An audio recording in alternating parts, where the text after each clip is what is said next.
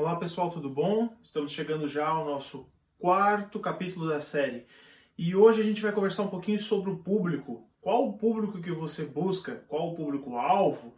Se você tem que fazer uma persona e todas essas palavras bonitas que vão definir aquilo que você deve buscar e qual público ou qual pessoa você deve buscar para poder transmitir a informação para ela. Então, você está abrindo um negócio, a gente já falou do local, a gente já falou sobre que produto oferecer, a gente já falou sobre que tipo de negócio abrir entre amor e entre aquilo que dá dinheiro. E agora você tem que entender para quem que você quer vender, o que, que o seu público busca. O seu público busca um ambiente, ele busca comida, ele busca uma comida rápida, uma comida barata. Tá, mas espera aí, como é que eu sei qual é o meu público? Bom, o que você veio fazendo até agora já foi te ajudando a pensar um pouco em qual o público que você está escolhendo. Quando você começou a pensar num local, quando você começou a pensar em que tipo de negócio que você ia abrir, que tipo de produto que você ia entregar, automaticamente você começou a pegar uma fatia do mercado e entender qual que é o teu público. A partir do momento que você entende qual é esse público, você volta a olhar para essas outras três etapas que você já passou para entender como que você vai direcioná-las melhor para que você consiga atingir esse público diretamente. Qual que é a importância de saber o público? Você não fica investindo tempo em transmitir para várias pessoas, ou você não fica esperando um público que nunca vai chegar. A gente já fez o exemplo de colocar, por exemplo, um restaurante três estrelas numa área industrial onde eu só tenho empresas com pessoas que vão almoçar rápido ao meio-dia. Não funciona. Isso é um grande erro de não entender qual é o meu público ou de estar oferecendo alguma coisa que não é para aquele público. Então, esse entendimento do público faz total diferença. Às vezes, na cidade, a cidade que você mora comporta o estilo de coisa que você quer abrir. Eu falei de uma área industrial, mas e se for uma cidade mais de interior? Será que o modelo que você está querendo abrir lá, as pessoas realmente têm interesse?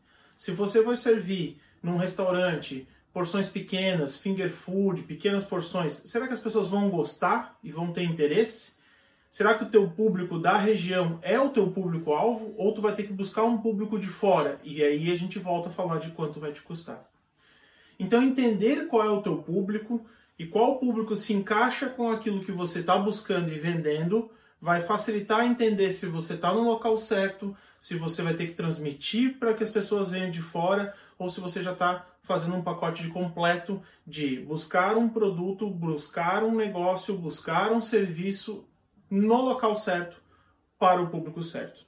Isso, de novo, não é garantia de sucesso nenhum, mas isso já é um bom início, um bom caminho que você percorre a partir do momento que você começa a buscar e ter algo voltado direto para o teu público. E pode ser também, em alguns casos, economia, porque se você tem que buscar o público, como a gente também já falou, esse custo pode ficar muito elevado para o seu negócio.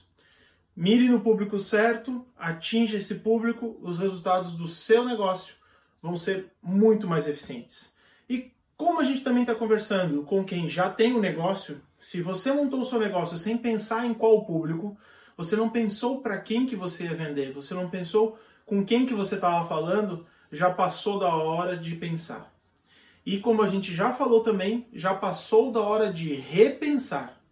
Às vezes o público que você até mirou não é o público que você conseguiu atingir. O que você entregou não era para aquele público. Aquele grupo de pessoas, aquele público, não foi atingido por aquilo que você passou e não tinha interesse no que você estava servindo. Então, ou você vai mudar o que você entrega, ou você vai mirar um novo público. E essa releitura você tem que fazer o tempo inteiro na sua empresa. Porque um negócio não é uma coisa estagnada. Não é fiz, deu certo hoje, vai dar certo pro resto da vida.